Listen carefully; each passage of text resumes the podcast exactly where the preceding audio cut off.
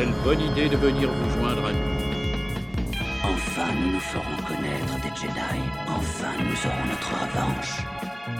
C'est mon seul espoir. Mais je ne suis plus une Jedi.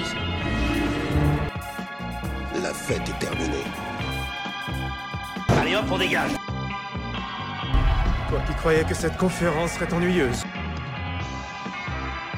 Bienvenue au premier désordre, nous et notre vaisseau le Sonore qu'on a personnalisé avec des voiles solaires qu'on a récupérés sur des vieux T-Fighters de la guerre impériale qui nous permet de dériver dans l'étendue spatiale. C'est beau, fauché et poétique à la fois.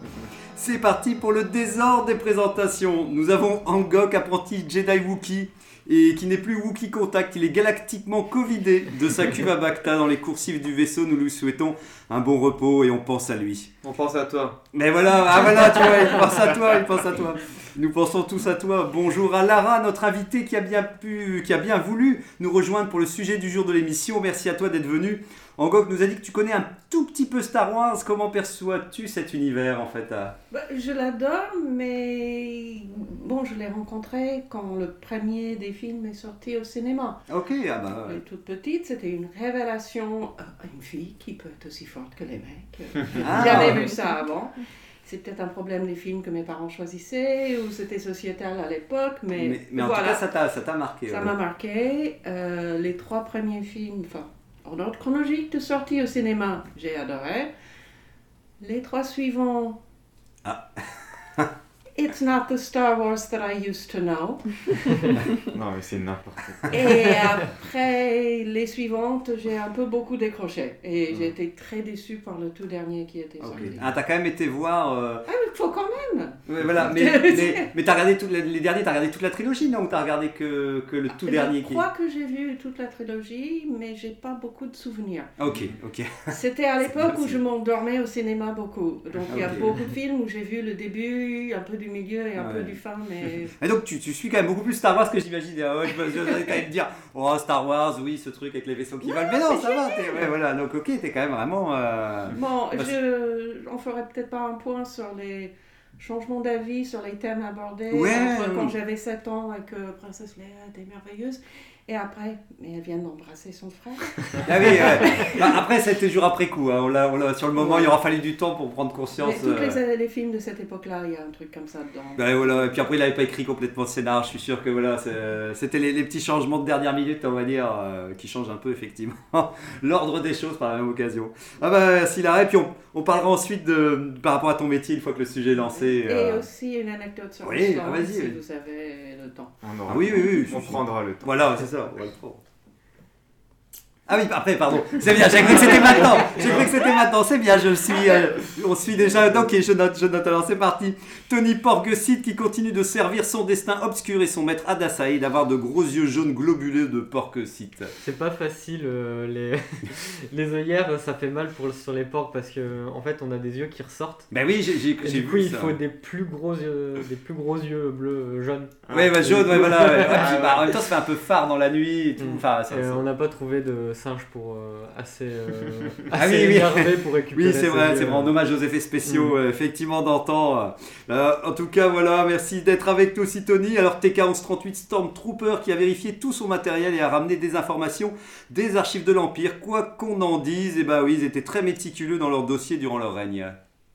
Alors, je sais pas à quoi tu fais allusion, mais Oh, l'Empire. En tout cas, enfin, Tira et moi av- avons été très méticuleux dans Ah. notre recherche et dans tout ce qu'on va vous raconter euh, après sur le thème de l'émission. Ok, ok, je note alors, je note. Il y a du level, il y a du level. ils font un exposé en Je, je note, je note, je note. Alors, tout de suite. Deux pages. Ouais, je, ça y est, je vais commencer à avoir peur sur nos capacités à, à rebondir. Mais on Mais- va vous faire intervenir, t'inquiète. Eh bien Ah, justement, bienvenue à Tira, musicienne bis itinérante qui nous revient en forme, prêt à composer l'hymne au grand désordre que nous formerons avec peut-être des notes qui pourraient être avec joie dissonante. Bah vous attendez pas à grand chose, mais bon. C'est vrai, c'est Ouais. vrai. Bah, tu nous as quand même dit que tu, voilà, que tu, tu pouvais au moins voilà, faire un peu de, de- Oui, oui, oui, on, on a prévu une petite chanson à la fin. Ah ouais, donc ça va, c'est... Ok, ok, ah bah voilà, on prend, on prend. Je sens son regard plein de haine. Moi, je ferai la Corée, je l'intégrerai après. euh, Voilà, on, on connaît tes... J'aurais peut-être dû prendre la place à côté de la porte. Mais attention, Adassa, on connaît tes intégrations de dernière minute qui ne semblent pas arriver tout à fait à bon port. hein. Ouais, c'est pas de ma faute, je vais intégrer une vidéo, mais c'est un podcast qu'on Ah fait, oui, ah oui, ouais, c'est ça vrai, c'est vrai. Bah, ce sera pour dans 10 ans, sais, quand on sera passé au. On est sur YouTube. Hein. Alors, on...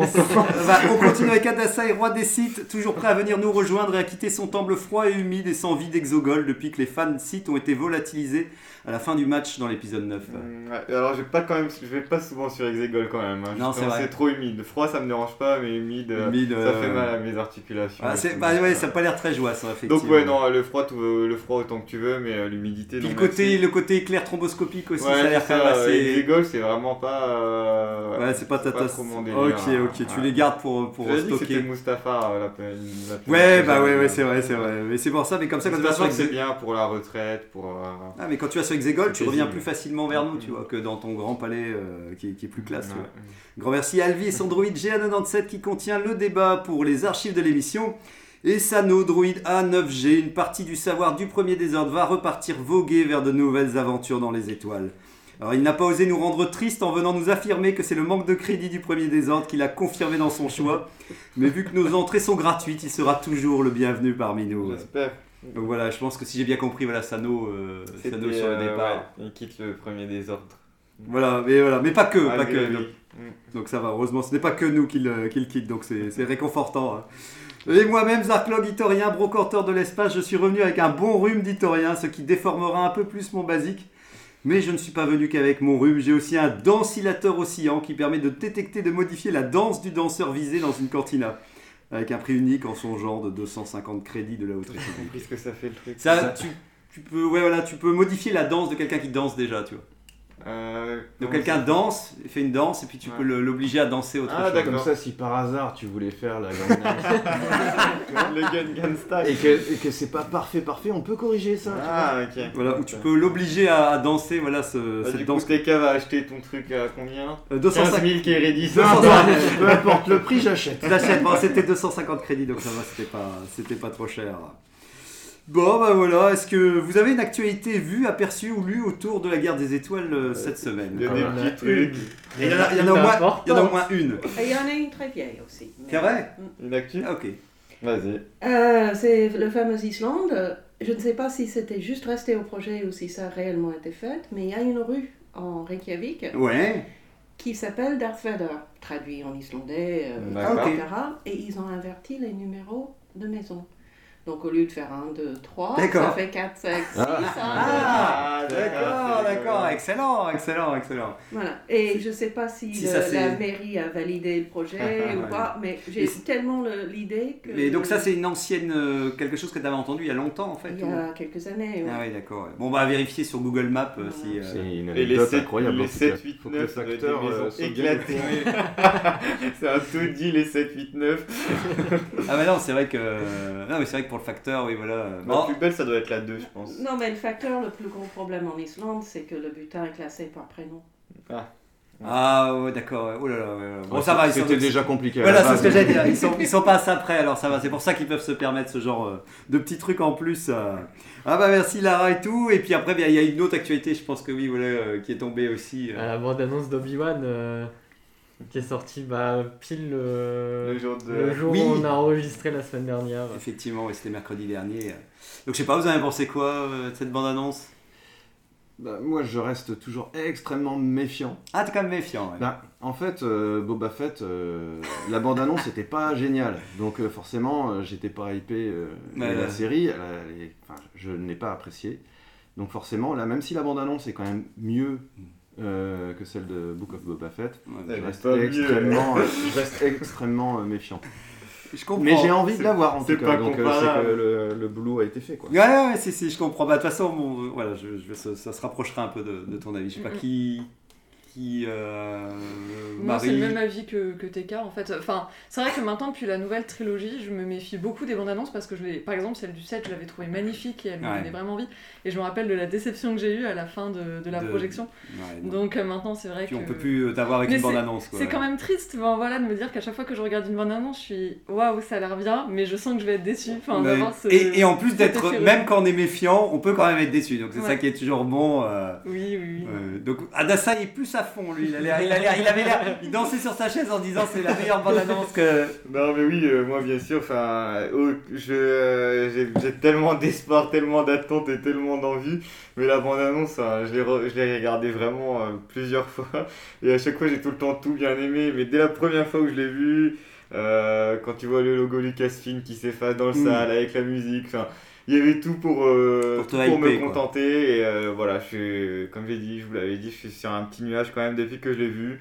Euh, je sais très bien que il faut jamais, enfin, tu peux t'attendre quand même. à ce que tu peux. T'as envie d'y croire en tout cas. Voilà, ça, le résultat sera peut-être pas là, mais enfin, pour l'instant, voilà, je, je suis, je suis à fond. je, suis, je suis content de ce que j'ai vu, de tout ce que j'ai vu dans la bande-annonce, et, euh, et j'ai vraiment hâte, euh, hâte de commencer la série. Voilà, ça se rapproche. Toi, Tony, c'était un peu le même. Moi, je suis, je suis pareil qu'Adasai. C'est le côté prélogiste, ça, on sent, on sent les prélogistes. C'est euh, le nouvel espoir de Exactement. Star Wars. C'est cette série, c'est celle-là où il n'y en aura plus jamais de bonne derrière. Oula, non, non, non, Donc, non. euh, euh, Oula, là, une affirmation un peu.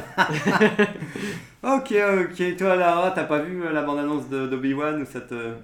Oh, et puis depuis un moment, je me méfie des bandes Ok, ouais, qui sont super, super, super. Je vois la bande annonce, je vais au Celle de film. Boba Fett, elle était pas bonne. hein. Je, je vais au film et puis finalement j'ai tout ouais. vu qui était bien dans la bande annonce pour Oui, voilà. payer la place. Donc, euh, C'est un souci. hein. Ben, pour ma part, on va dire que je vais essayer de, de scier entre justement entre ces deux, les, deux, les deux avis. Euh, moi, je trouve que pour un teaser, ils nous ont montré énormément, ils nous ont montré beaucoup quand même. Donc là, on se demandait si c'est parce que avec Adasai ou s'ils ils angoissaient le fait qu'ils refont une série après Boba Fett et que tout le monde était déçu. Mais moi, j'aurais peut-être aimé, quand, on parle, quand tu parlais de l'épisode euh, 7, euh, Tira, euh, j'aimais bien le premier teaser parce qu'il était hyper énigmatique et il faisait monter un peu la sauce et tout. Donc, je suis super heureux de la bande-annonce qu'on a eue, enfin, je dirais même bande-annonce de, de- d'Obi-Wan parce que je trouve qu'on est vraiment dans le vif du sujet. Et j'aurais peut-être aimé un truc, pour le coup, un peu moins d'un coup et, et- et énigmatique. Mais Après, il y a plein de trucs qui me manquent quand même. hein. bah, on connaît a l'histoire pas, hein. principale au final. Ouais. hein. On sait Bah, pas pourquoi il se Euh, retrouve là. puis y a les rumeurs qui courent, euh, finalement, il y a, On- enfin, pour l'instant c'est toujours des rumeurs puisqu'il n'y a Hmm. pas eu d'éléments dans la bande-annonce. Euh, Il n'y a pas de sabre laser euh, Ouais. du côté euh, clair, on va dire, du côté On, on lumineux. en y a voit que- un, mais il est caché à la toute fin de la bande-annonce. C'est le Ah oui. I de Obi-Wan Kenobi. Le I, le dernier I, eh ben, c'est un sabre laser. Ah bon? Ah d'accord. Ah, j'avais ouais, pas vu et tout, ouais.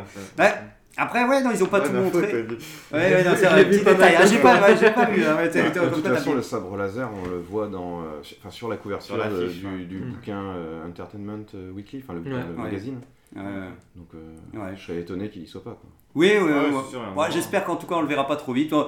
En tout cas, moi, je, je trouve que. Le- Vador le- non plus, on l'entend juste. mais- Ouais, voilà, ouais. Le, le- le- seul truc euh, qu'on avait parlé avec TK aussi, c'est peut-être ce qui me manquait aussi, c'est dans cette bande-annonce, c'est peut-être un plan un peu éloigné ou un peu plus poétique qui m'aurait euh, juste... Alors j'ai bien aimé la bande-annonce, effectivement, j'adore la corrélation entre euh, Obi-Wan qui doit se cacher comme un rat dans le désert et les autres qui sont en plein pouvoir et qui disent, bah maintenant, euh, on va le faire sortir de son trou et tout. La bande-annonce est quand même plus cohérente, elle me semble. En tout cas, je pense pas qu'elle va faire du, 3 du 180 degrés comme Boba Fett en nous vendant quelque chose qu'on n'aura pas.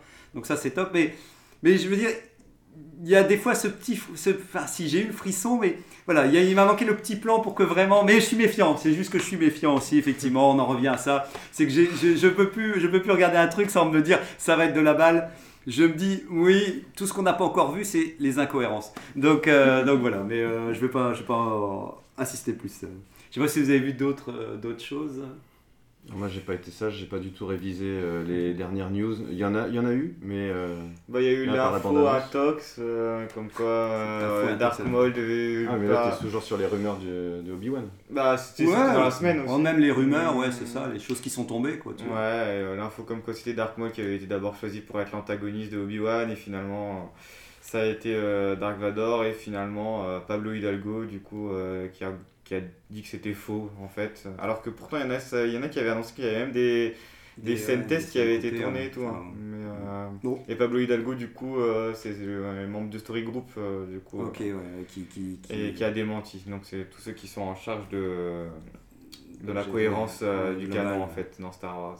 Bon, je suis juste bien content que si quoi qu'il arrive, si Dark Maul n'est pas là, ça me, ça me va très bien. Enfin, Et j'ai vu une autre info aussi euh, dans un live euh, sur Twitch avec les euh, showrunners de l'animé là en ce moment Bad Batch. Et du coup il a, il a balancé deux phrases comme quoi, il travaillerait déjà sur un autre projet animé complètement inédit.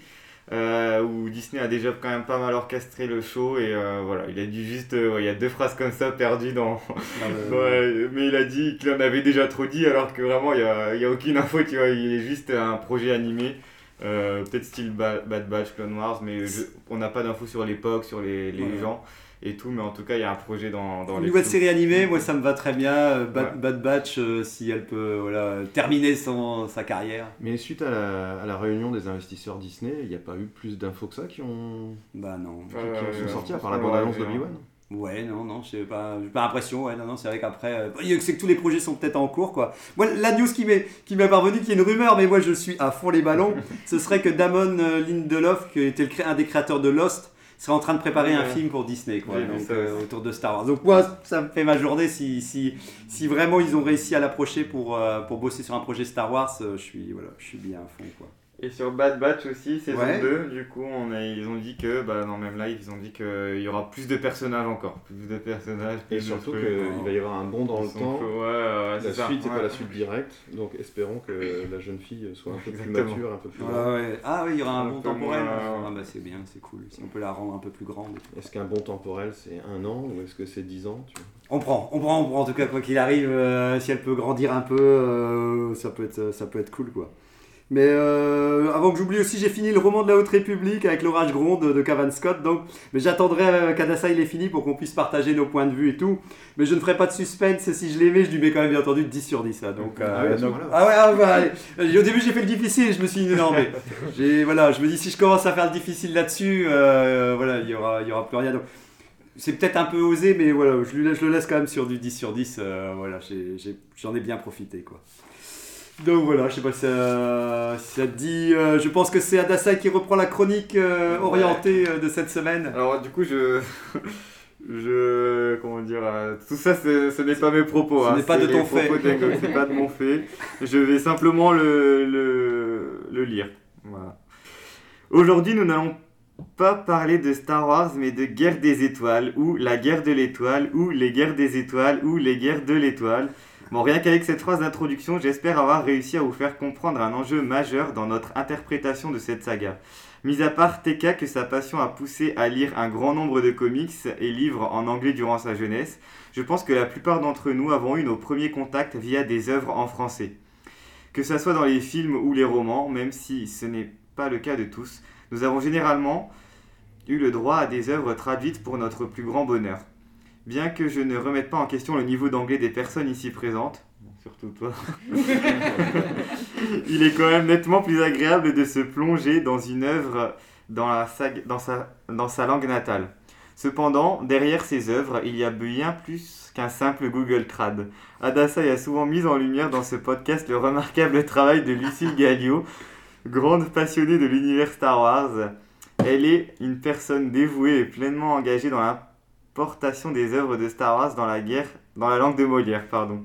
Elle a également la lourde tâche de traduire une œuvre de science-fiction et transposer des mots qui sont parfois inventés avec aucun équivalent dans la langue française. On oublie trop souvent le rôle que jouent ces personnes hum, dans la qualité de l'œuvre qui nous parvient. Nous avons la chance de recevoir aujourd'hui quelqu'un qui pourra nous en apprendre plus sur ce travail, ses enjeux et ses difficultés, et comme toujours, cela sera étudié à travers le prisme de Star Wars. Vous l'aurez compris, aujourd'hui, le premier désordre ne, répond- ne, répondront- ne répondra pas à la question Tu veux des bâtons de la mort, mais bien à la question Star Wars, comment traduire sans trahir Délibération et verdict maintenant? Ouais, merci à, à Angok et à Dasai à la fois. Alors, le travail d'équipe aussi. euh, Il y, y a des binômes aujourd'hui. euh, donc, c'est- parti pour l'émission. Alors, si je dis pas de bêtises, vu qu'on coupe en deux, on coupe la traduction pour les films et la traduction pour les romans, on fait court pour euh, voilà, euh, une petite partie, première partie sur les romans assez vite parce que j'imagine que ah, je vois le. Ah, ça va, il nous reste encore 15 minutes donc c'est bon. Et donc, si ça vous va, je sais pas, ouais, on peut Ouais. diviser en deux parties. Et donc, voilà, je sais pas, c'est l'occasion aussi. Je vais démarrer par le petit tour de table des personnes qui ne sont pas euh, tra- tra- traductrices. euh, et après, on demandera, euh, Lara, ce que tu penses aussi par rapport à ton métier et ton parcours et tout. Donc, pour le reste de l'équipe, je sais pas euh, comment, voilà, si vous avez des souvenirs d'un jour avoir pris conscience de la traduction de la saga ou ça, va, ça vous a toujours paru présent sans y faire plus attention en fait. euh. J'ai pas compris. Bah, C'est là, J'ai toujours l'impression de faire des formules de phrases en disant merde. En fait, je pars dans tous les sens. En fait, est-ce qu'il y a un jour où vous vous êtes dit, mais en fait, tout est traduit, ou vous prenez conscience de la traduction, ou au contraire, depuis. euh, euh, ça vous a toujours paru normal que ce soit en français euh, que, que- Bah, c'est que- comme tout, je pense. Quand c'est bien traduit, tu fais pas attention, et quand il y a des erreurs, tu fais beaucoup Ouais. plus attention. T'as des souvenirs de, quelque chose qui t'a choqué à ce moment-là Non, bah après les trucs classiques, on va dire dans les films tout à Ouais. l'heure, mais. euh, T'as pas de souvenir hein, d'un jour en disant qu'est-ce qu'il raconte là non, non, non, bah après c'est plus en grandissant où là tu fais plus attention, où là tu te dis, bah je me pose plus la question maintenant, quel quel est le terme originel par exemple, ou, Ouais. ou, ou- ou les choses comme ça, mais avant c'était des questions que je me posais pas trop, mais euh, ouais, voilà. Ah, Ok, toi, TK Bah, moi, en fait, j'ai commencé par euh, les films Ouais. euh, et je les avais regardés en français. Et à l'époque, euh, dans l'épisode 4, il n'y a rien qui m'avait spécialement choqué. Et j'ai même pas le souvenir, tu vois, quand j'ai regardé l'Empire contre-attaque, donc juste derrière, j'ai pas le souvenir d'avoir noté qu'il y avait eu même des différences sur Entre noms de personnages. les versions, ouais. Et, euh, et c'est un peu après, parce que j'ai fait du jeu de rôle Star Wars assez rapidement après les films. Mm. Et, euh, et là, j'ai vu dans certains bouquins que je n'avais qu'en anglais parce qu'ils n'existaient pas encore en français, je voyais certains noms de personnages, dont Dark Vador, qui euh, en anglais se dit Darth Vader, et c'est pas écrit pareil, tu vois. Et je me suis posé la question, je me suis dit, mais pourquoi il y a cette différence? Mm. Et à l'époque, j'ai demandé à ma prof d'anglais, justement. Ah. En lui disant, mais pourquoi en français c'est Dark Vador, c'est déjà de l'anglais Oui, Et pourquoi euh, en anglais c'est Ouais, c'est vrai. c'est une bonne et elle question. était un peu embêtée pour me répondre parce que même si elle, elle voyait très bien de quoi je voulais parler, bah, comprenez pas, oui, pourquoi elle a commencé à me parler du fait que euh, il y avait une sorte de, de- de jeu de mots avec Dark Father. Ah oui. Euh, et puis, bon voilà, je me suis juste dit à ce moment-là, il y a des différences entre le français et l'anglais, il doit y avoir une traduction. Il m'a aussi expliqué que Darth, chez nous, ça voulait rien dire, mais Dark, c'était évocateur Oui. quand même de quelque chose. Pour un méchant, voilà, c'est un méchant, il est noir, il est sombre, etc. Et euh, ensuite, j'ai commencé à me poser des questions sur tout un tas d'autres personnages, véhicules, planètes, etc. Et euh, là, à commencer à voir qu'il y avait des différences et des problèmes dans la version euh, française. Ouais, où t'as dit, Mais à euh, l'époque, j'avais pas, il n'y avait pas Internet, il n'y avait pas tout ça, donc Ouais. tu pouvais pas vraiment euh, creuser Oui, comparer, et puis ah, euh, trouver ouais. des, des réponses. Quoi. hmm. Et il y a certaines réponses que je n'ai trouvées que là récemment en faisant. euh, D'accord, ah bah c'est bien, ça c'est bien que tu continues à, à creuser le sujet et tout. Et toi, Tira? Alors c'est vrai que moi j'ai toujours été euh, très team VF. Enfin voilà, j'ai une mère qui parle pas du tout anglais, donc euh, nous on a toujours regardé tout en VF. Donc euh, pendant longtemps, euh, j'ai jamais été euh, choquée euh, par les euh, possibles euh, mauvaises traductions qu'il Mm. pouvait y avoir. Euh, maintenant c'est vrai que ça m'a perturbée parce que, euh, en grandissant et en m'enseignant aussi sur Star Wars, bah on dit pas Yann Solo, on dit Han Solo.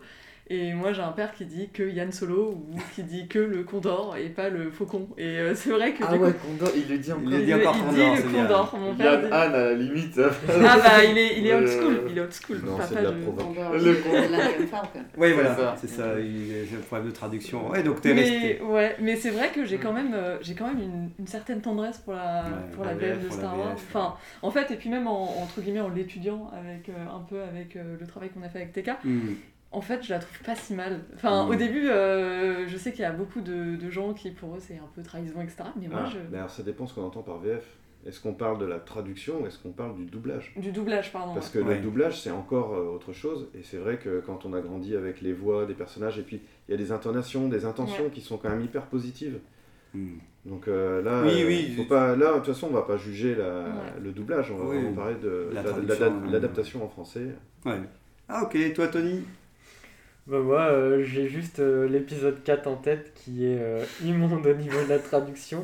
Tu vois l'épisode 4, tu vois l'épisode 5, t'as l'impression que l'épisode 4 c'est un film humoristique à la limite. Ouais, bah, surtout que tu l'as vu sur un tard en plus, toi t'es plus jeune, donc ça veut dire qu'encore Ouais, plus... Je les ai euh, vus un peu à la suite et du coup j'étais en mode waouh ouais. Oui, oui, en plus, je connaissais vont déjà les, Oui. les vrais noms qu'on utilise maintenant. Du coup, Ouais, ouais, donc tu t'es dit, mais pourquoi ils ont fait ça Et ils, sont- et ils puis, étaient fous. On se rend compte aussi du coup que c'est un peu ridicule certaines, certaines appellations. Typiquement, Chewbacca l'avoir transformé en chic tabac, c'était très très bizarre. Ouais, ouais, bah c'est c'est vrai que. Après, c'est. Chic tabac. Chic T'avais tabac. Il y a des raisons. Il y a des raisons. Bien sûr, C'est- pas si bizarre, c'est juste une erreur. Mais- Et puis c'est lié à l'époque aussi, je trouve qu'il y a quand même, on en reparlera, mais je trouve qu'il y a C'était les années, euh, alors je vais pas dire 60 parce qu'il n'est pas sorti encore une fois, mais euh, les années euh, 70. 77. À 77, bon alors voilà, entre 60 et 70, c'est vrai que le rapport à la traduction a été aussi, je pense que ça doit être lié au métier même et tout, on en reparlera, mais en tout cas, c'est vrai qu'on sent qu'on était dans un autre monde, on va dire, euh, alors que nous déjà dans les années 80 pour les dessins animés euh, japonais c'était déjà un peu limite, alors tu remets euh, 15 ou 20 ans en moins. Mais euh, historiquement, de toute façon, je pense que c'est pas si bizarre que ça. Je veux dire, les Ouais. Français, ils ont traduit bien avant l'invention du cinéma. Ouais. On a toujours traduit tout. Enfin, regarde, prends une carte de géographie. Oui. London, c'est Oui. Londres. Enfin, il y a peut-être des raisons, tu vois, mais. La on a- Bible n'existe que en traduction. C'est- C'est-à-dire La traduction est depuis, depuis toujours. La Bible, Oui, oui. oui. elle n'existe que en traduction. Ah, Il n'y a pas ah une oui, version dans- originale. oui, de complète. version d'origine quoi. Elle n'existe que en traduction. La traduction, ça fait partie de l'être humain. Mhm, De toute façon, même si tu parles qu'une seule langue, tu traduis toute ta journée. Mhm. Dès que tu communiques avec quelqu'un Mhm. d'autre, tu Oui. traduis ce qui est dans toi, Ah, qui n'est peut-être pas complètement verbal, dans des mots. Mhm. Mhm. Ça fait partie de l'être humain. C'est. Ouais, donc c'est plutôt l'inverse. En tout cas, c'est avec les années qu'on s'est posé la question si on devait tout traduire ou si justement, après, dans ces cas-là, on laissait tel quel et que j'ai l'impression qu'au fur et à mesure, on accepte aussi qu'il y ait certains Ouais. mots qui, sont, qui ne sont plus traduits, effectivement, enfin, au- un maximum. Mais en tout cas, merci euh, Larbe. C'est l'occasion aussi euh, pour, euh, pour demander un peu, bah, euh, donc tu es traductrice et merci d'être avec nous euh, aujourd'hui et Et donc voilà, je sais pas si tu, bah, même toi, Bon. par rapport à Star Wars Pour, aussi. pour fixer un cadre, Star Wars n'existe que en anglais pour moi. Ok, Point. D'accord. Je n'ai jamais Tu- vu tu- en tu français. vas apprendre des choses, jamais. Donc, euh, Chic tu vas faire chic tabac. J'ai un peu choqué qu'ils ont allé jusque-là. Elle est beaucoup plus explicite que l'anglais, mais je vois complètement comment c'est arrivé là. Ok. Euh, on peut l'aimer, ne pas l'aimer, trouver que c'était mieux. Mais il y a une ouais. logique, comme disait. Mais il y a une logique là. Euh, chew tobacco, c'est chiquer du tabac. Et Chewbacca, Baka, on entend très fortement le consonance avec du, du tabac. Hmm. Et, Ouais. et, et je, je vois pour, comment le traducteur est arrivé là. Je pense qu'il fumait quelque chose mais je vois comment il est arrivé là. Mais ça, ça donne l'impression aussi qu'il traduisait, euh, traduisait pardon, brut pour point. quoi. C'était du genre, euh, la, la traduction la plus logique, elle est là, on y va, et on se pose pas de question de se dire est-ce que ça impacte un peu l'univers dans lequel... euh, Ouais, est-ce que c'est utile pour le spectateur d'avoir ce niveau de, de traduction C'est ça, euh, et puis à l'époque, Ouais. je pense que c'était c'était pas encore un univers. Enfin, le 4, euh, Oui, oui, oui, il c'est est, un sorti, film. quoi. ouais, il a été vraiment traduit sans penser à l'impact que ça allait avoir des Mhm. années après. Et, et du coup, c'est pour ça ça a été traduit comme un, un film de série B euh, d'époque, euh, Ouais, par ouais. une petite équipe, euh, pas. Hmm. Enfin, Je sais, j'ai aucune information sur comment ça s'est passé, mais les petits exemples que vous avez cités des fois Oui, Et on va le Il développer. ce n'est pas signe de mauvaise traduction. Oui, C'est et il faut faire très attention. Qu'est-ce qu'on qualifie d'une mauvaise traduction Il D'accord. y a, c'est pas juste prendre des mots, prendre des mots d'un dictionnaire, transposer de l'un à l'autre, faire un peu de grammaire. Mm. Euh, il y a beaucoup plus qui se joue et bah, la traduction, ça va de la traduction littérale mot à mot, Mhm. très fréquent dans les manuels d'utilisateurs, des notices techniques Ouais. euh, où bon, la forme, euh, la- l'émotion n'est pas très importante. À l'adaptation, où on fait un peu plus de travail pour le rendre plus invisible, la langue d'origine. Euh, à la localisation, ce qui est le transmettre à une- la destination, la Mhm. zone de destination. Donc, remplacer des références, il y a une référence Ouais. culturelle. Mhm. à- C'est c'est plus ce que tu fais d'ailleurs par rapport à ton métier Voilà, maintenant. euh, souvent maintenant c'est entre adaptation et localisation, et, mais ça va jusqu'à transcréation. Ce qui est de reprendre tous les éléments et de recréer la même chose, mais sans passer par les mots. Ok. Et dans le but d'avoir la même expérience, Mhm. que les spectateurs, le lecteur, Mm.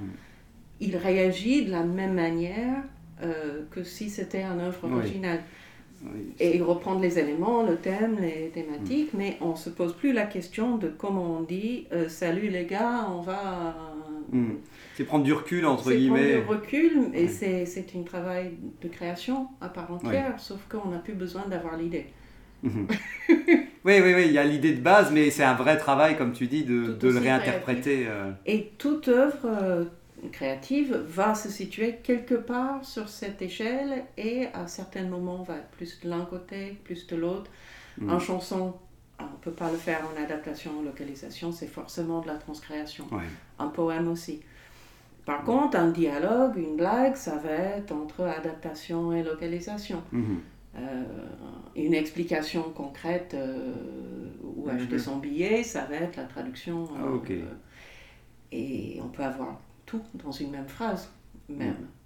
Et, et tu sais par rapport à ton métier, si ça a beaucoup changé avec les années justement, ou globalement ça... Ce qui a changé, c'est les outils et les moyens d'y arriver. Hmm. Les choses qui nous aident à gagner en productivité, euh, à garder de la cohérence. Quand on doit traduire une œuvre aussi complète, si on le fait dans, sur feuille, pour Ah ouais. retrouver comment j'ai nommé le Oui. personnage que j'ai vu pour la première fois il y a 60 pages. Maintenant, des outils qui va pouvoir le dire et on va pas Mm. avoir euh, comme en- la première édition de, je crois, française du Le Hobbit, qui est un autre univers. euh, Mhm. euh, la première phrase en anglais, c'est dans un trou dans les terres vivait un hobbit. Mhm. La première édition, paraît-il, légende de traducteur, c'était dans un trou dans la terre vivait un lapin.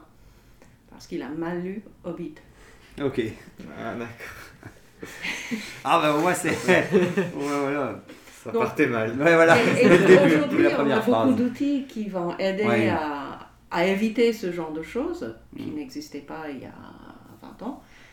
Mais le métier en elle-même, euh, l'humain derrière, C'est la même chose. euh, c'est la même chose. Ah, Ok. C'est la même chose. Ok. Ah bah merci bah, en tout cas pour toutes ces précisions et tout parce que c'est, c'est, c'est des choses je pense ça aurait été compliqué de- surtout quand tu dis tr- c'est transcréation c'est ça qui est, qui est un terme que je connaissais pas du tout pour le coup. euh. C'est relativement récent. Ah ok d'accord. Le fait de le faire existe depuis toujours. Voilà mais là c'est nommé. quoi. Mais de le nommer, de le donner son département dans une université avec les gens qui l'étudient, ça c'est nouveau. Mhm, d'accord.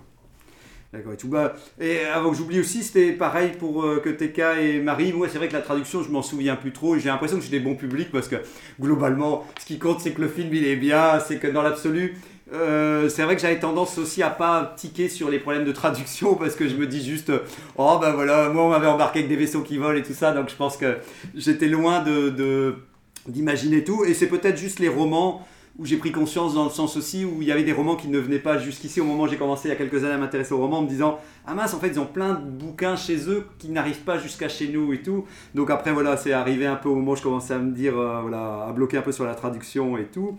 Donc bah, c'est l'occasion aussi pour euh, pour finir, Angok avait, euh, avait précisé aussi le travail de, de Lucie euh, Yayou. Je sais pas si toi tu avais fait des recherches alors. euh, j'ai regardé les vidéos, mais j'ai pas pris de trop trop de notes. on peut, on peut déjà encourager les gens à aller voir si, si ça vous intéresse aussi. Elle a fait une émission avec les Lucasfilm qui dure 1h40 où elle parle de son métier Ouais, au niveau de la traduction et tout, au niveau de, de- de Star Wars. Et c'est vrai que c'est cette émission-là, enfin on n'en a pas écouté énormément, mais autour des romans que j'ai trouvé le plus, Ouais, le plus ouais, complet. Quoi. elle explique bien son métier et les questions aussi sont, sont des questions intéressantes. Donc ouais, bah, pour rappel, du coup, elle est directrice de collection. Elle, du coup, ça fait deux ans, je crois, maintenant chez ça, ça Pocket, euh, ans. Imaginaire. Et du coup, voilà, il y a tous, tous les, enfin, pas mal d'ouvrages qu'on a depuis deux ans. C'est euh, ou elle qui a traduit directement, ou euh, son équipe. euh, et du coup, elle a mis en place pas mal de petites choses. Elle explique dans la vidéo, mais bon, brièvement. bah, c'est c'est elle qui a eu aussi l'idée de faire un, un glossaire euh, global pour toutes les maisons d'édition. Parce qu'en fait, du coup, Pocket Imaginaire, ils ont les droits sur pas mal de romans. Mais par exemple, il y a quand même tous les comics qui, eux, sont chez Marvel ou d'autres euh, d'autres maisons encore. Là, c'est Panini qui édite en France. Panini, ouais. Donc c'est sûrement eux qui de la trad. C'est ça. Et donc du coup, elle, en fait, comme euh, quand elle arrive à son poste là, elle, a- elle avait du coup plus de contacts, euh, même au sein de Disney et tout, et donc elle a, elle a voulu mettre en place à l'échelle des éditeurs français un, un glossaire global avec justement bah, les noms de famille, les noms propres, les noms des vaisseaux, les noms des planètes, pour savoir ce qu'ils faisaient. Et en fait, du coup, voilà, euh, elle, a réussi à mettre en place ça, et du coup, maintenant, toutes les maisons d'édition peuvent se référer à ce glossaire là pour euh, qu'il y ait une certaine euh, Homogénéité. Voilà, exactement. Et voilà. Puis ça revient à ce que tu disais, Lara, aussi, qu'avant c'était le, le boxon, Voilà, chacun traduisait un peu de son côté, et c'était pas évident ça. de retrouver euh, les termes qui avaient déjà été utilisés, etc. Et donc, et du tout. coup, même, même maintenant, dans les rééditions qu'ils qu'ils font, du coup, bah, il y a des, pas mal de petits termes euh, qui changent, et notamment bah, un des derniers livres qu'elle a réédité, qu'ils ont réédité chez Pocket Imaginaire, Étoile perdue. Bah, Il y avait beaucoup de, choses, beaucoup de termes qui ont été, euh, qui ont été remis à jour. hein, bah, bah, ce que vous avez relevé sans doute, mais par exemple, ouais, les- il y avait encore éto- Étoile Noire dans le. Dans, les, dans l'ancienne version, là ça a été changé. Enfin, il y a pas mal de petites choses et euh, bon, voilà, en plus des, des corrections qui peuvent être apportées. Mais... Étoile noire. Étoile de la de Death Star. Étoile noire. Oui, c'est. On va expliquer pourquoi étoile noire. Ah, et Je je étoile de la mort. déjà, Ah, euh. Bah là, en je fait, déjà pour les, pour les films, je vais pas m'étendre parce que vous n'avez pas fini sur les livres, Mm. c'est que au-delà de, de- du, du sens des mots ou de, enfin, de l'écriture, c'est qu'il y a aussi le son et euh, le calage avec l'image. Donc euh, Ouais, c'est des contraintes supplémentaires. J'allais en parler, hein, ouais. mais, mais Ben, moi, j'en j'en profite au, au passage, c'est les infos que j'ai récupérées sur la vidéo d'une heure 40 là. Comme quoi chez Pocket, ils sont six traducteurs. Alors elle choisit, maintenant qu'elle est directrice, elle, confie- elle choisit à qui elle confie les romans. Si c'est une série, euh, si c'est une série, ils essaient de garder le même traducteur tout le long de la série pour éviter les- les- le chaos entre, Une entre les trilogie traductions. ou quelque chose comme ça. C'est ça, voilà. Elle peut donner un nom, un traducteur, des fois, s'il y a quelqu'un qui adore un nom d'un auteur ou tout ça, je pense que, ne serait-ce que pour savoir qu'il y a quelqu'un qui a un bon feeling avec un, un auteur d'origine, je peux imaginer que ça passe bien, quoi. Donc euh, voilà, elle disait que 25 ans de l'univers, ça pousse à uniformiser les termes, quoi. Donc euh, elle dit plus ou moins 100 termes techniques par livre, le tutoiement, le vouvoiement, charte édito entre les éditeurs, bah voilà, ça c'est ce que tu avais dit. Euh, relecteur pour vérifier si les termes qui existent ou pas. En fait, il y a quelqu'un qui se charge aussi des fois d'aller chercher tous les termes, si j'ai bien compris, de Star Wars, parce qu'il y a la traduction du livre en lui-même et quelqu'un qui est chargé vraiment d'aller chercher les détails techniques, machin et tout ça. À la fin, revérification de l'orthographe, etc. Il retouche pas, là, c'est un surpris, des fois elle dit, euh, il retouche pas toujours à la réédition de vieux livres autour de la saga, donc ça dépend jusqu'où, mais les tout vieux, il décide de pas réinterpréter Bah, parce que parce qu'il y aurait peut-être trop de boulot. oui, voilà, et puis c'est ça, entre le boulot, entre le fait que les gens ils se diraient, bah mince, j'ai toujours connu euh, le faucon, euh, le homme faucon, euh, qu'est-ce qui se passe, pourquoi il change tout? Alors là, ça n'a rien à voir, mais elle disait que si elle était un personnage, elle voulait être chasseur de primes, et qu'elle avait démarré avec Tarkin euh, en C'est son premier livre qu'elle a traduit. hein. traduction, ouais, voilà. Donc elle disait qu'il y avait un an, un par an, en gros, globalement, comme traduction, ou un ou deux romans pour les autres. Donc je sais pas si ça, toi, Lara, s'il y avait un Ah, ou deux romans par euh, traduit par, Par euh, traducteur? Ouais, par, euh, ouais. sur une année, quoi. Donc je sais pas si toi ça te paraît.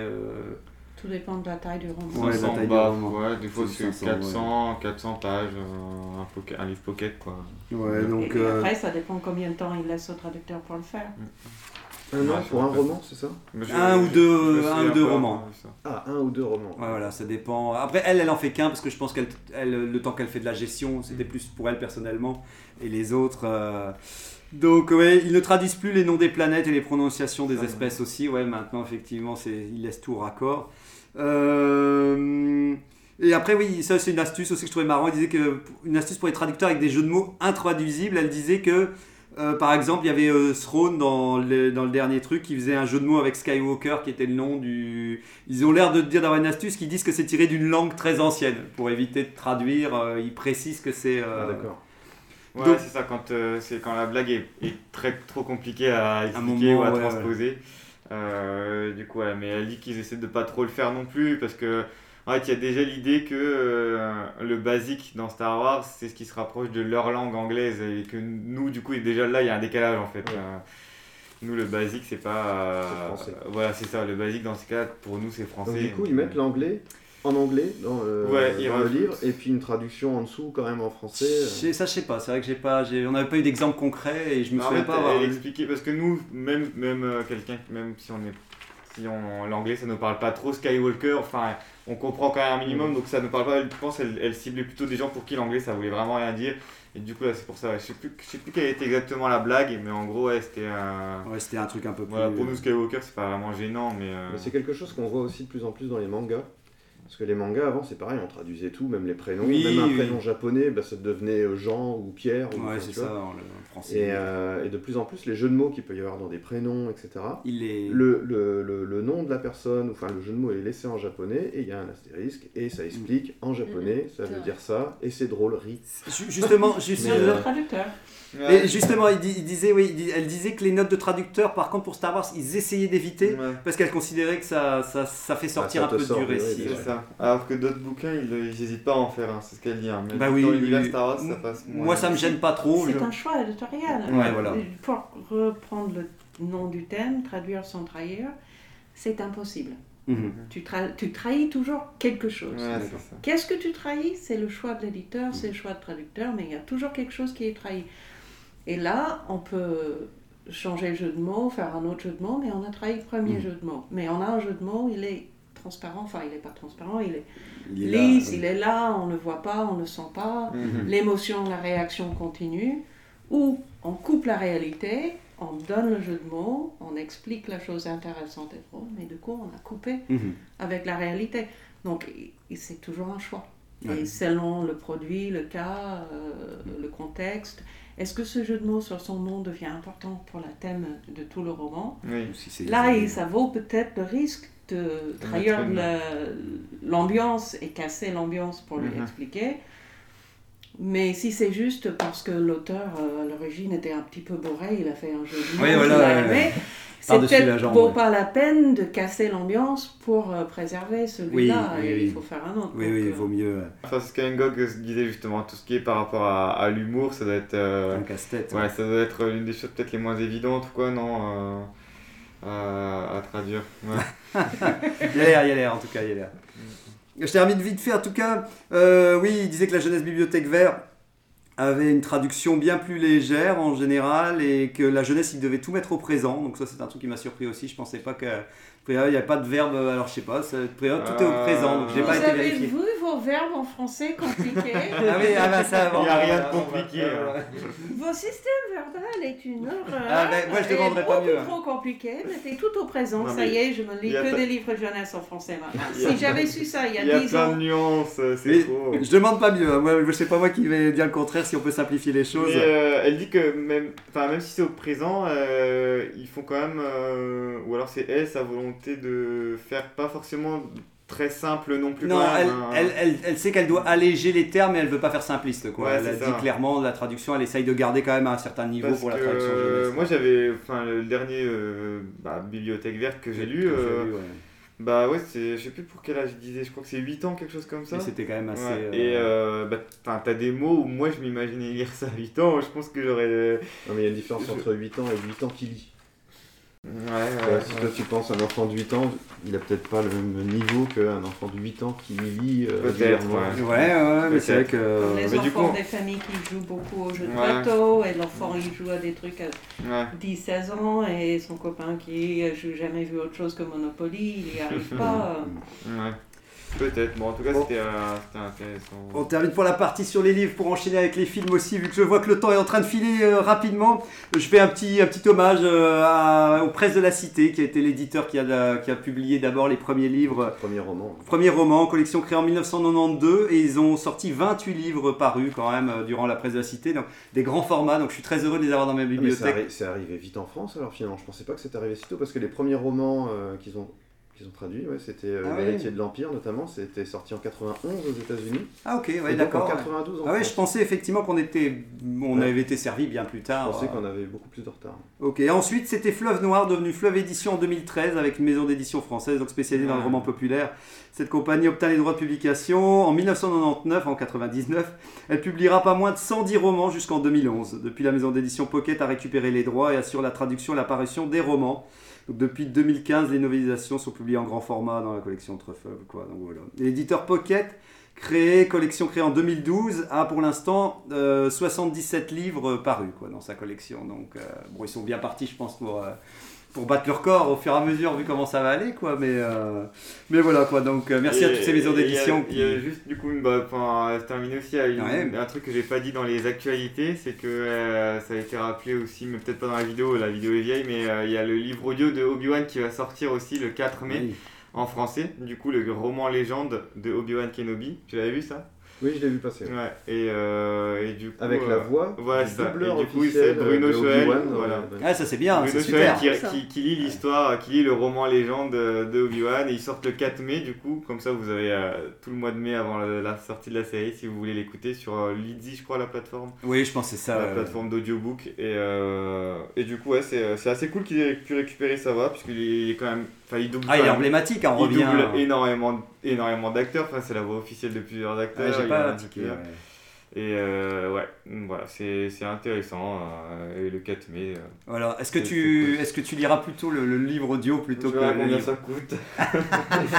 Ouais, peu cher, peu cher. Euh, et donc on enchaîne tout de suite aussi avec la traduction, alors plutôt autour des films, alors comme on disait Yes. un peu tout à l'heure, euh, donc je ne sais pas, euh, Marie, euh, Ouais, ce que vous avez je vais repéré. juste commencer déjà pour parler du contexte. Ouais. Du contexte de, de la sortie de Star Wars, notamment en France.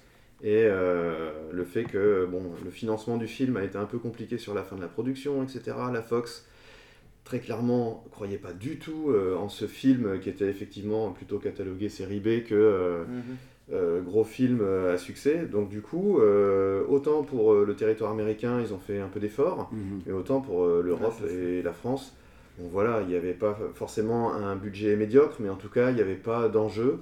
Donc pas forcément, enfin ça c'est même sûr, il n'y a pas vraiment de suivi euh, de la Fox sur la- la- l'adaptation euh, qui a été faite à l'époque par le, le studio de doublage.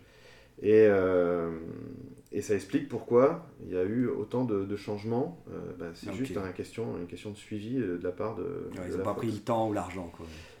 La personne qui s'est adaptée- qui s'est euh, occupée de l'adaptation, alors j'ai appris son nom là en faisant mes recherches, Ouais, donc euh, s'appelle euh, Eric Kahn. Mhm. Alors il a un nom de Jedi, c'est marrant.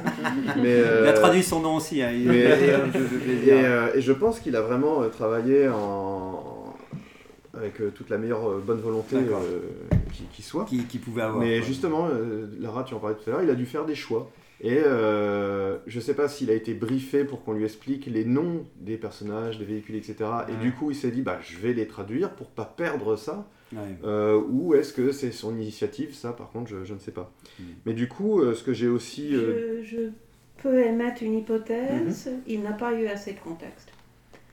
On lui a pas expliqué assez. Je sais pas qui c'est, je sais pas combien Mhm. bien il a fait son travail ou pas, Mais aucun traducteur a assez de contexte au moment de Mhm. travailler. Je n'ai jamais vu. Les gens ne pensent pas à toutes les informations qu'un traducteur va en avoir besoin, Mhm. et donc il ne le fournit pas, et ils ne se le rendent même pas compte qu'on nous envoie un bébé à élever sans les couches et sans le biberon. C'est... Mais ils C'est envoient bien, la parc beau. à jouer et ils Ouais, oui. envoient le, le- le- Ils ont certains éléments. Et, et tout, mais ils pensent pas. Et ça peut être des choses extrêmement subtiles. mhm. Euh, au moment de traduire un futur antérieur la semaine dernière, j'ai un futur antérieur à traduire. Et j'ai Ouais, dû vrai. demander à l'auteur, mais ce futur intérieur, c'est parce qu'il pense que c'est joué de l'avance, mais c'est pas encore fait Ou c'est parce que c'est fait, il a accepté et c'est acté Ouais, c'est Mhm. vrai. Ok. Euh, Et de toute façon, il faut que je le mette au présent, donc euh, aide-moi. Oui. Donc c'est vraiment c'est des subtilités où et l'auteur s'était même pas jamais posé la question. Oui, c'est venu c'est naturel, naturel, naturellement. il a ouais. traduit une émotion, une état de fait, une perception en mots euh, sur papier et ça arrive chez moi et je dois reconstruire son, son Et donc toi, monde tu, trad- tu traduis du coup le français vers vers l'anglais. Du coup, ok.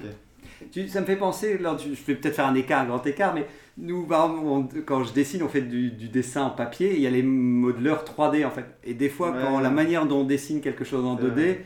On ne pense pas en volume. Et des fois, les gens ils disent en volume, ils disent mais qu'est-ce que tu as voulu faire en volume euh, Comment je peux interpréter ça en volume C'est exactement la marrant. même chose. Ouais. Et Mm. chaque langue a sa façon de penser. Mm.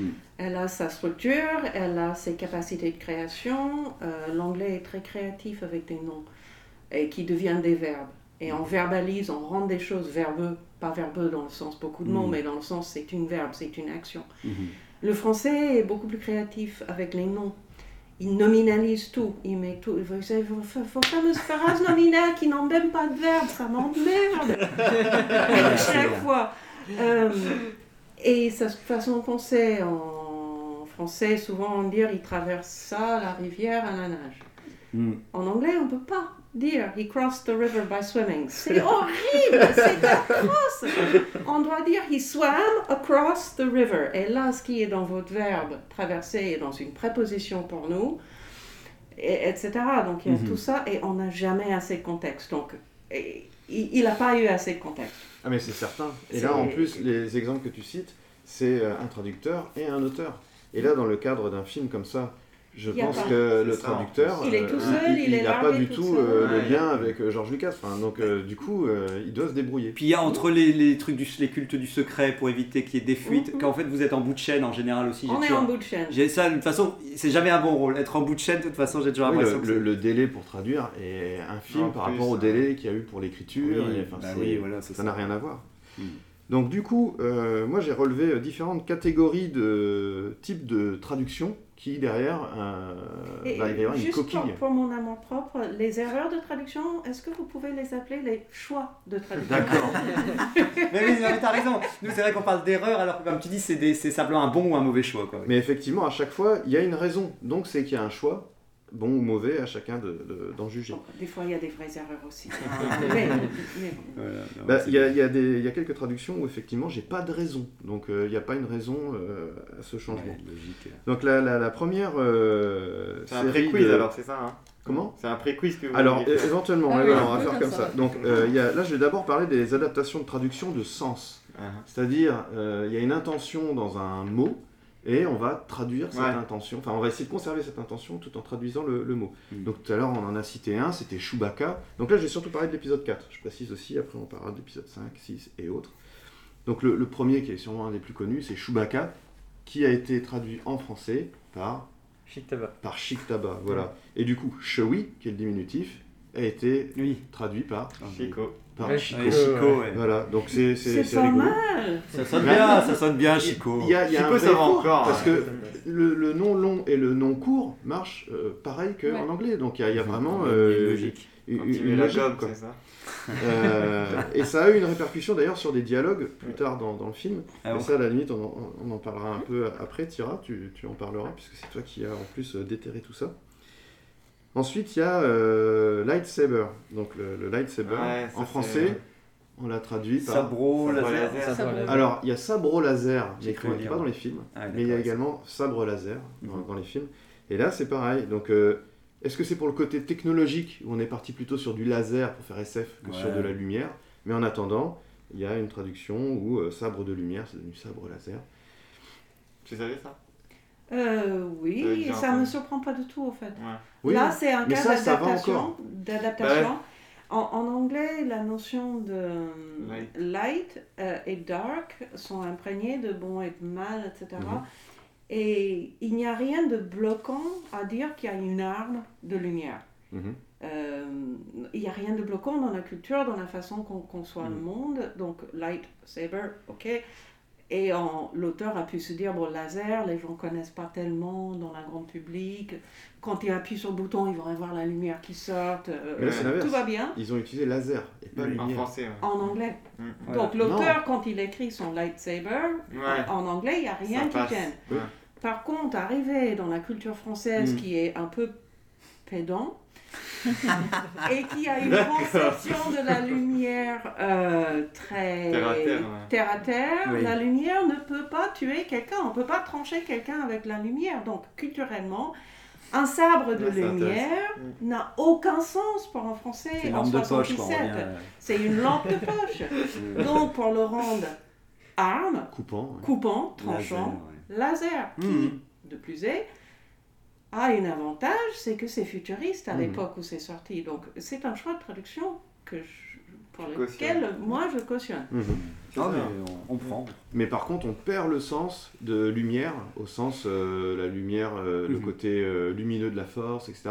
Mhm. Et ça, c'est complètement impossible pour le traduceur à ce moment-là de savoir tout ça. ouais. Et Ça ça a des répercussions, de- vous verrez plus tard, Ouais, bah oui. côté obscur, côté De lumineux. plus en plus. On passe à côté complètement. Quelque, sur plein de quelque chose est toujours trahi. Ouais. Oui. Mais quoi et quand Et donc, dans, dans cette catégorie-là de- d'adaptation euh, de, de sens, euh, j'en ai euh, relevé un, un dernier, c'est les blasters, qui en français sont traduits par, Pistolet laser. Pistolet laser par aussi. pistolet laser. Voilà. Mettez tout en laser comme ça. Bah, au moins, il y a une cohérence. Oui, ah ouais, ouais, il y a Et une puis, logique. visuellement, on voit un ray de lumière. Oui, oui, c'est vrai, euh, non, mais en même temps, oui, c'est ça. Ensuite, une autre catégorie de- d'adaptation, euh, cette fois-ci, elle est basée sur la sonorité.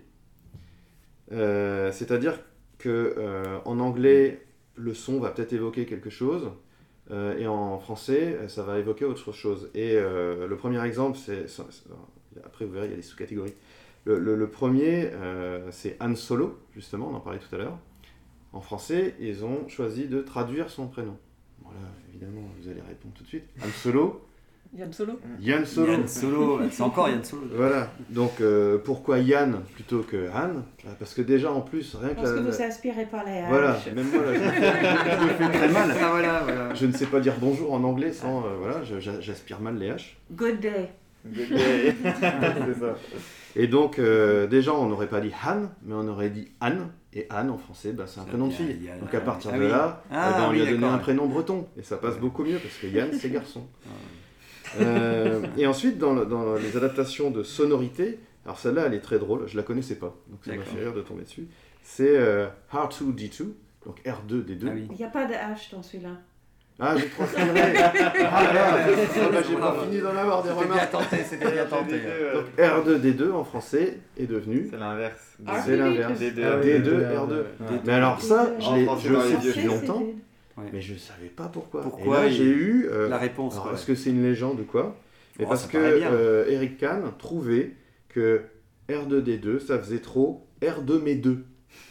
Ah, Mais c'est dingue ouais, ouais. Bon, c'est un peu tiré par les cheveux, donc je, je me demande si c'est vraiment vrai. Oh, en tout cas, ça donne envie de, ça donne envie d'y croire. Peut-être qu'au moment où il est traduit, peut-être que tout le monde lisait tout euh, de mes deux, tu vois. Peut-être un- des fois il y a des, des insultes. Oui, c'est vrai qu'un truc de mes deux, très c'est- temporel. euh. Ouais, c'est vrai que c'est une ancienne. une Ouais, ancienne- maintenant, Enfin, ça, fait moins. très blague de cours d'école en tout cas. Mais... Ouais, ouais. Ensuite, Darth Vader, qui est en français. Dark Vador. Ah merci, dis donc, répondez plus vite parce qu'il y en a plein. Ah, mais il y en a plein, on accélère, on est prêt à répondre. est à répondre. Donc effectivement, en français, Dark Vador, et alors là, il y a plusieurs raisons. Euh, C'est que déjà, en français, euh, Darth Vader, bah, ça fait pas très méchant. pas mal, c'est pas mal. Euh, et puis, euh, ouais, Dark Vador, au moins Dark, ça évoque quand même quelqu'un, Ouais, quelque que chose pour, quelqu'un qui n'est pas forcément euh, super euh, calé en anglais. Enfin, Dark, c'est connu quand même. Et Vador, bah, parce que ça, fait, ça finit par un, un truc qui fait plus peur, comme Terminator, comme tant d'autres Oui. méchants. Donc je pense vraiment que là, il y a, il y a- il y a une volonté comme ça de marquer le sens, et rien Mm. qu'au nom du sens, enfin du, du nom. Puis tu même le ah, c'est son, méchant. comme tu dis, Ouais, euh, voilà. la sonorité. Ensuite, il y en a d'autres. Alors là, j'ai pas forcément trouvé de raison, mais euh, c'est aussi sur le son. Donc, euh, en français, tout à l'heure, tu as cité le roman Tarkin. Ouais. T'es sûr que c'est Tarkin le roman? Ah, on va dire Tarka. Parce qu'en Tarkan. anglais, c'est Tarkan. C'est vrai. Ah, Tarkan, me oui, c'est vrai, j'avais vu à ça. vérifier le roman, je me demande s'ils ont gardé Tarkin. Euh, bah, dans l'édition que j'ai, enfin, que C'est tu avais, c'était Tarkin. ouais. Bon, Ouais. bah, au moins ils ont été logiques par rapport à l'épisode 4, parce que Tarkan, donc Tar- Tarkin en français. Pourtant, Tarkan c'est classe aussi, j'aime bien. Ça sonne bien Mais aussi. oui, bah celui-là, j'ai pas de raison, par exemple. Ouais. Pourquoi ils l'ont changé, je ne sais pas. Par contre, je trouvais ça marrant qu'ils ont appelé qu'à un moment, il y avait aussi le côté où il appelle Senior, ça j'avais pas capté en fait. euh, Oui, Ouais. alors ça c'est pareil. Alors il y, a- il y a plein de trucs sur, Tar- sur Tarkan parce que Ouais. déjà son, son vrai titre c'est Grand Moff, Oui, voilà. ouais. mais euh, dans le film euh, il l'appelle pas comme ça, il l'appelle gouverneur. Gouverneur, Oui, Et nous en français c'est Seigneur. Alors est-ce que parce que dans le. Enfin je sais Oui, ça doit être question Il y a des euh, choses, je sais pas de, de- de francilier. raison. Mais ça a été rétabli dans Rogue One. oui, c'est ce Rogue One il appelle. Tarkan. Il l'appelle pas Ah bon. Ah bon Il me semble. Ça, j'ai pas tiqué. Euh, moi j'avais fait attention par rapport au gouverneur, il appelle bien Alors c'est gouverneur. gouverneur? Bah autant. Gouverneur Peut-être que je me trompe. Et euh, dans cette catégorie, là, j'avais noté aussi, euh, pour finir, donc euh, les sonorités, il y a Ah, la planète Ah non, c'est pas ça. Aldorand en Ah oui. français, Ouais. qui en anglais était Alderan. Alderan, avec deux A. Avec deux A, et du coup maintenant c'est Alderan aussi. C'est... ils sont restés à Alderan. Alderan. Et- ou Alderan? Aldorand, c'était en français, la version française. Non, Alderan. En En anglais? anglais. Ah ouais? Ok. Ouais. Euh, Alderan. Voilà. Voilà, bon, après, il y a la prononciation qui s'en mêle. comme ça. Mais euh, Et tu as pas noté sur Jabba? Bah, parce que Jabba, il apparaît encore. pas dans l'épisode Ouais. 4, Ah ok. à l'époque C'est toi de la traduction. Ah, Ok. C'est ma préférée ça aussi. Mais oui. Et la, la dernière euh, catégorie, euh, et là c'est vraiment propre au cinéma, euh, c'est toutes les adaptations qui sont faites pour se caler sur les labiales. Mm. C'est-à-dire que si tu as quelque chose à traduire en français qui prend beaucoup plus ou beaucoup moins Ouais. de mouvements de lèvres, eh ben, tu es forcément obligé d'adapter parce que sinon tu as la voix qui va continuer ou alors tu es obligé de condenser et ça ne matche plus du tout avec la. la- Ça, c'est un truc qui m'a toujours impressionné parce que je me dis, mais qu'est-ce que ça doit être une prise de tête de, oui, faire horrible. rentrer les mots au- Ouais. dans Et une pas- temporalité. Pas, juste de faire rentrer les mots dans la temporalité, c'est Oui, faire correspondre Ouais. au mouvement de la bouche, au moins un minimum. Ouais, ça. Euh, si quelqu'un est en train de dire un mot qui a la bouche grande ouverte alors qu'il a des lèvres tout fermées, ça fait trop bizarre. euh. Moi, ça peut passer parce que je fais pas trop attention.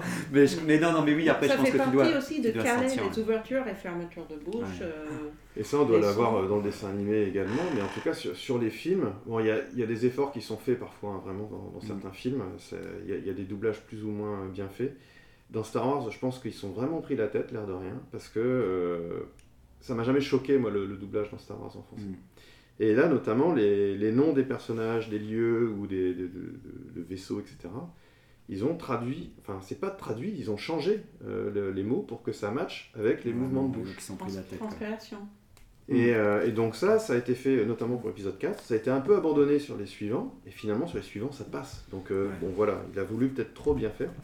Et donc on se retrouve avec euh, notamment euh, C3PO, qui en français, si vous le faites avec votre bouche, C3PO, bah, est éloigné de C3PO en, en anglais. Les, les- les- les- la bouche plus ou moins ouverte, etc. Enfin, Ah, c'est pour ça Et qu'il en a fait, changé du coup. c'est- Z6PO, tu vois, quand tu prononces Z6PO, en ta français. bouche elle reste plus ou moins entrouverte, fermée. euh, Ouais, ça et ça correspond mieux à C3PO. Ouais, je pense qu'il faudra enchaîner aussi avec Tira parce que je pense Oui, que le timing ouais. nous, euh, nous re- se resserre sur, euh, sur Ouais. nous. Bon allez, tu continues. Euh, sur- ok, d'accord. Ouais, d'accord, ok. Donc euh, la Death Star, en anglais, bah, on l'a on en a L'étoile de parlé, la mort, qui est devenue l'étoile de la mort. Et l'étoile de la mort 2. Non. Attends, la première c'est l'étoile noire, et la deuxième en français dans l'autre c'est l'étoile de la mort. mort. Ouais, c'est ça. Ah oui, d'accord. Ensuite, euh, Clone Wars, qui est devenu La guerre des clones. la Guerre des clones, effectivement. Sauf que dans l'épisode 4 c'est la guerre noire. Ah, c'est la guerre La noire. guerre noire. par- pardon, Ouais, je suis ça. désolée. Ouais, oui. c'est ça. ouais. Effectivement. C'est vrai qu'il y a quelqu'un qui l'a dit, la guerre noire. Je sais plus qui. Et ça, c'est vrai que c'est curieux Obi-Wan. après. euh, Obi-Wan Oui, oui, vieux Obi-Wan qui dit ça. Et ça, je l'avais pas, je l'avais pas vu là. Enfin, ça m'avait jamais choqué, mais effectivement, dans l'épisode 4, à un moment, euh, Obi-Wan parle à Luke et il parle de euh, les adversaires de la Force, qui est en fait du coup Dark Side of the Force. Hmm. Mais c'est vrai que la façon dont il en parle, en fait, c'est c'est un peu particulier, Côté non obscur, euh, ok. Bah, à ce moment-là, euh, au niveau de la traduction, ils avaient aucune idée de tout ce qu'il allait y avoir. Ah oui, découler, c'est ce Toute qu'on la disait tout à mythologie autour de. Star Wars, côté lumineux, côté côté- Ouais, Ah oui, oui. complètement à côté quoi. Et du coup, ouais, ça devient. Enfin, on dit les adversaires de la Force, effectivement, et on comprend pas forcément. Enfin, Ouais. moi, ça m'avait. Les adversaires de la force, en C'est fait. C'est ça, au lieu du côté obscur. Du En même côté temps, obscur. on en revient tout de suite, mais même tous ces termes qui sont un peu à côté ou n'importe ou qui, ont été des choix un peu particuliers, étrangement, moi j'ai beaucoup d'affection parce que même ça, ça pourrait devenir un vrai terme pour quelque chose d'autre en fait, c'est ça qui est marrant quoi. Il parlait de Vador à ce moment-là, en disant qu'il Ouais. avait été corrompu par le côté obscur. Euh, D'accord. français, bon, Ouais, il, a pas il- il non a plus dit, il a été soudoyé. sens. Il dit même pas il a été corrompu, il dit il a été Soudoyé. soudoyé par les adversaires de la force. soudoyé, il, utilise ce terme-là. En tout cas, on, est bien on aussi. comprend la bascule à ce moment-là Ouais, de, de- de- de- de Vador. Vincent. Et puis du coup, le, le Millennium Falcon qui devient euh, Millennium Condor. Ouais, encore, non. Ah, Ah, alors, c'est bien. franchement, Alors je, c'est- je sais pas, enfin effectivement tu dis euh, que c'est, enfin on, on l'a mis dans la catégorie labiale, pourtant je suis pas sûre parce que Faucon et Falcon c'est quand même assez proche bah en ouais. termes de tu vois. On en profite, on dit une dernière fois. Au revoir à Lara Merci qui doit beaucoup, Lara. partir. En tout cas, merci à toi. C'était super intéressant Ouais. ce que tu as pu rajouter euh, dans l'émission. Et... Intéressant. Ouais, bah, je suis désolée, Ouais, j'aimerais rester, mais j'ai des traductions qui m'attendent. le timing est toujours serré pour finir l'émission en tout cas. Merci à toi. Prochaine fois. Allez, prochaine Avec plaisir, voilà, ouais. c'est ça, il y en aura, euh, il y en aura d'autres en Salut. tout cas. Merci. Ciao. Ciao. Et euh, donc moi j'avais vu aussi que c'est marrant, Yann en fait, on- on- je dis toujours Yann et j'étais rassuré de me dire qu'en fait c'est ce que disait Lucie aussi, je pense que ça a duré très longtemps en fait de résister, ils ont changé seulement sur un tard en fait. Ouais, ouais, ouais. Et, mais je pense qu'il y a encore beaucoup de gens en France en tout cas qui disent Yann Solo. Alors maintenant ça est en train de changer, je pense avec, euh, bah, il y a eu le film, etc. Ouais, ouais, voilà. Mais enfin je sais que, je pense en tout cas dans les générations plus vieilles que la mienne, enfin je vois mon père typiquement, il dit Yann Solo. Pour lui. Ah, Il y avait Star Wars en direct, il disait euh, au moins on n'aura pas eu de Millennium Perruche ou un truc comme Oui, ça, il voilà. disait aussi euh, qu'ils avaient rigolé avec ça.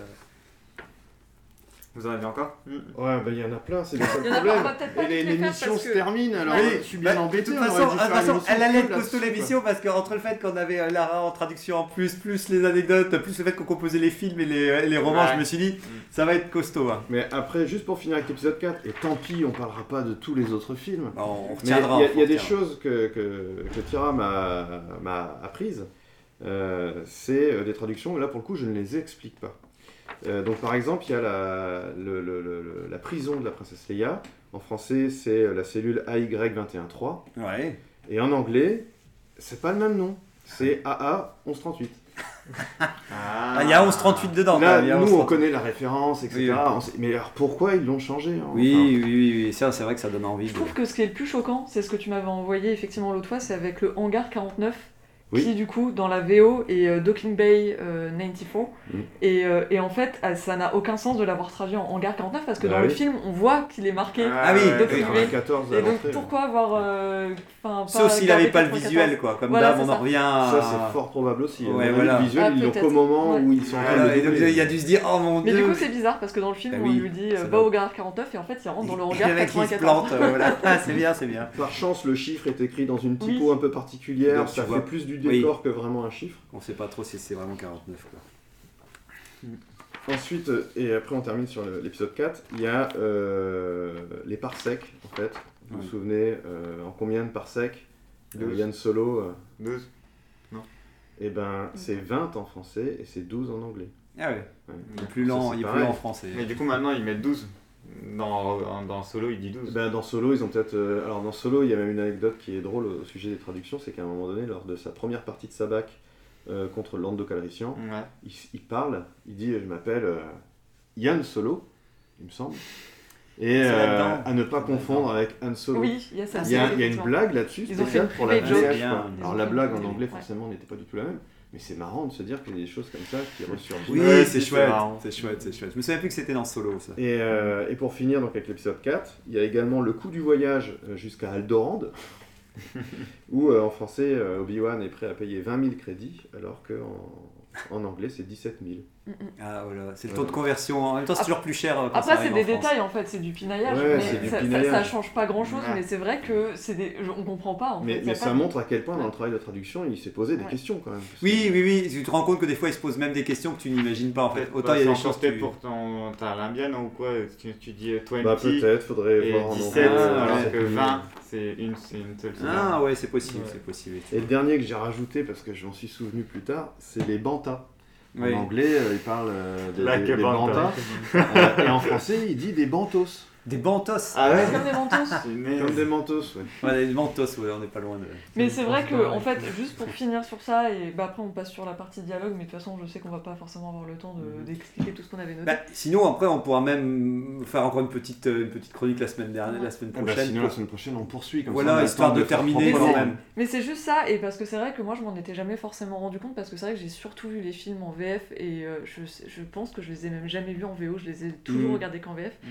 Et en fait, je m'étais pas forcément, ça, en, en- en étudiant ça, je m'étais pas forcément rendu compte qu'il y avait finalement une différence, à cause de la traduction, une différence un peu de personnalité entre du coup le Oui. Yann Solo et le Han Solo de, de la VO.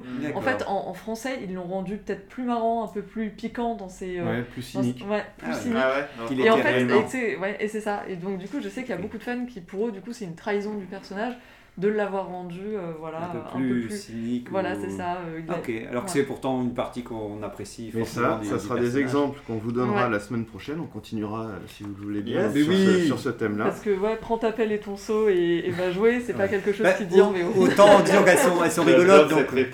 Et la réplique est ultra cool, mais en Le anglais. personnage, on l'aime en Ouais. français. Ouais, ouais. Donc j'en profite, c'est le Star Quiz, c'est parti. Question à un point de Millennium Faucon. En 1977, le spectateur assiste à l'aventure de Luke. Seulement dans le générique, il était crédité en tant que. Ah, quel est le nom de Luc dans le générique? Dans le générique. Oui, bah, je le sais. Ah bah, vas-y, c'est parti. Luc court le ciel. Voilà, bravo, un point Bon, pour ça. 38, ils l'ont pas mis dans le film, ils ont pas été jusque-là. Question à deux points de traduction. Presse de la Cité est une maison d'édition française, traduit et publie les romans Star Wars en grand format. Jusqu'en quelle année l'a-t-elle fait Elle a Oh traduit les romans français. Ouais, je Euh, Presse de la Cité, donc des première années maison. 2005, quelque chose comme ça. Je dirais avant. 1999. 99, 2005, 2001. 2001, 2003. 2003, c'était 2005, c'était gars, vraiment Non, il dit mais au pif, je dis, sais pas tout, mais j'ai aussi de la chance. D'accord, ok. Et il a de la chance en plus de ça. Question à 3 points traduits en justice. Euh, À ce jour, combien de rom- romans sont restés des inédits non traduits de la presse de la cité? Donc la première, combien de romans n'ont-ils pas traduits euh, Euh, à l'époque? Deux. C'est Deux. C'est tous les plus vieux qu'ils n'ont pas traduit, je pense. À l'époque, euh, encore avant l'héritier de l'Empire. D'accord. Donc je, je suis pas sûr qu'il y en ait tant que ça parce qu'ils ont rattrapé le retard après. Donc un chiffre. Moi, je je vais mettre dirais 4. 15. 4, 15, 12. 12. C'était 3. C'était Ah Tempête sur Cessus, le fantôme de Tatooine et une question de survie. Donc voilà, c'était les, les trois trucs. Donc c'est faut un bien. thème, non? Oui, c'était Chaos 38 qui, euh, qui a remporté d'ailleurs. Moi j'ai Ah, pardon. On est à égalité, hein, j'ai Eh, C'est vrai, mais ah, non, ah oui, c'est vrai. Il y en a trois. Mais- hein. Bah vas-y, si, vous si prenez deux veux, thèmes. On pioche ensemble. Ensemble, voilà, ensemble. On pioche deux thèmes. Vous tirez sur le papier en même temps, vous arrachez faire comme la belle et le clochard. Euh, Euh, T'aurais fait le clochard. attends, attention, c'est euh, ouais, ça part en vrille. C'est pas gentil. Je respecte pas ton, Voilà. ton seigneur nain. Mais oui, en plus, un, un Stormtrooper qui se révèle, vas-y, il faut le. Eh, C'est marrant parce que là, c'est presque dans la continuité du thème de l'émission d'aujourd'hui. C'est vrai. Est-ce que le Story Group est un groupe d'Ewok qui n'a pas encore fait sa révolution? J'aime bien. Ah voilà. Compliqué. C'est bien. Moi c'est ça, beaucoup plus Ça, simple. si, c'est ouais, C'est pour ça que c'est bizarre. Ouais, c'est bizarre, plus simple et je pense qu'il va y avoir du monde au portillon pour ce épisode 9 Ah bah. Dob ou infamie. Ouais Bravo, l'épisode 9 il arrive. En tout cas, il y aura, il y aura du monde, ça c'est clair. ça. Merci, à la semaine Merci prochaine. beaucoup. Au revoir. Bye bye. Prochaine.